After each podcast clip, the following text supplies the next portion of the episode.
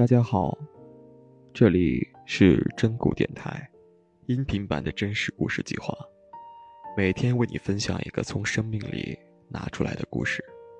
我是主播家政，今天为大家讲述的故事有关临终关怀。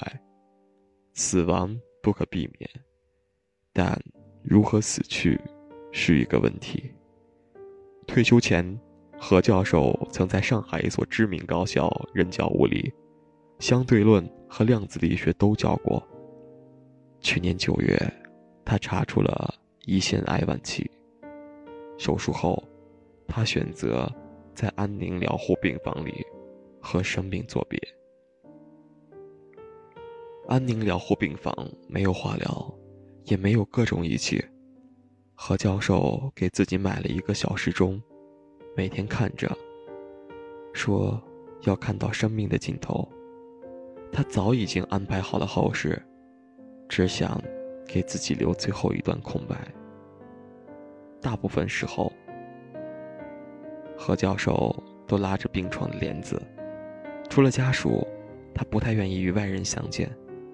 时钟下面是志愿者送的一本《相约星期二》，讲的是教授莫里。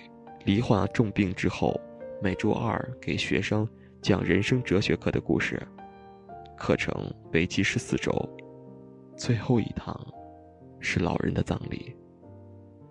何教授和我聊起了相对论，他说，时间和空间都是有边界的，并不是无穷无尽。八年前，我刚大学毕业，第一份工作。是摄影记者，我频繁地出没在抢救室、癌症病房，甚至是新生儿重症监护室，在那些和生死较量的地方。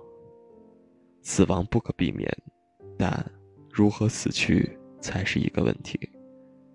何教授做出了选择，把更多的时间留给自己。安宁疗护，也叫做舒缓疗护。之前被大家所熟悉的说法叫做“临终关怀”。二零一八年的春季，我获得允许进入上海三家安宁疗护病区进行拍摄。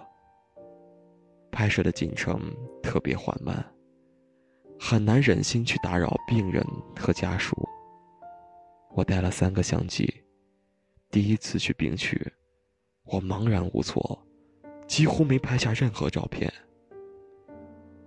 我不是医生，也不是护士，也不是亲人和朋友，也不是临终关怀的志愿者。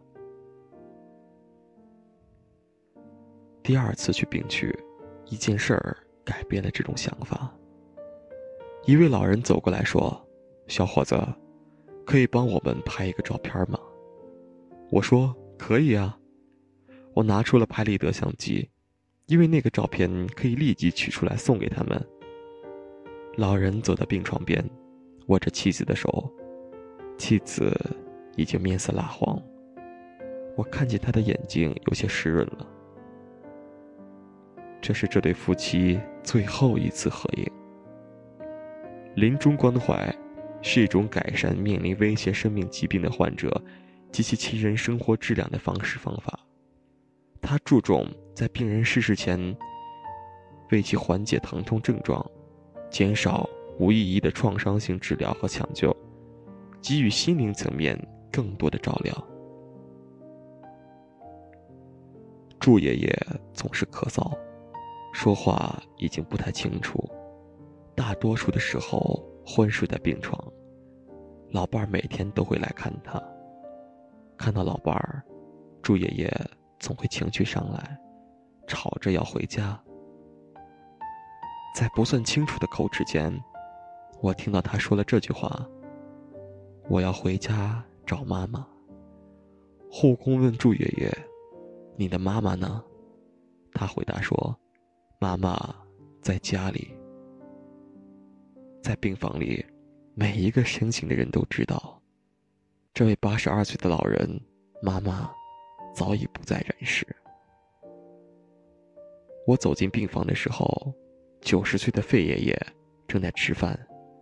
在这样的病区里，大部分的老人只能吃流质食物。可能因为小儿子来了，他这一天的胃口大开，整整吃了一大碗。费爷爷年轻时很健谈，这几年说话前言不搭后语了。小儿子用上海话开玩笑说：“老早几年脑子还没烧糊涂，还蛮好的，对吗？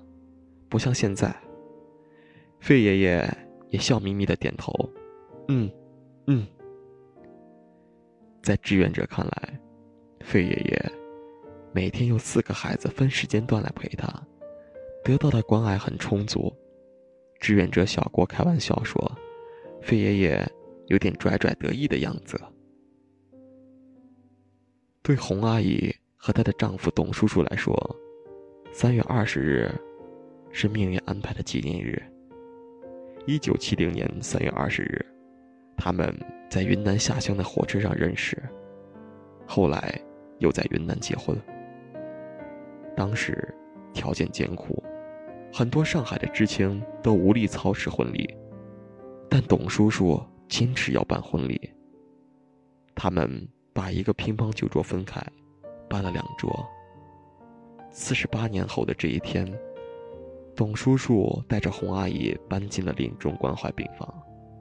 他每天都给洪阿姨摘一朵花回来，每天亲自安排她的饮食。去年十月，洪阿姨被查出乳腺癌晚期，已经失去了手术的机会。医生说，存期只有五个月。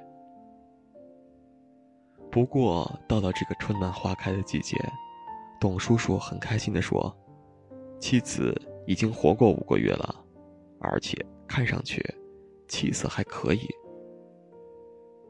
洪阿姨的弟弟是几十年的外科医生，他也不建议姐姐接受手术。自己的亲姐姐还会害他吗？董叔叔接受了这个建议。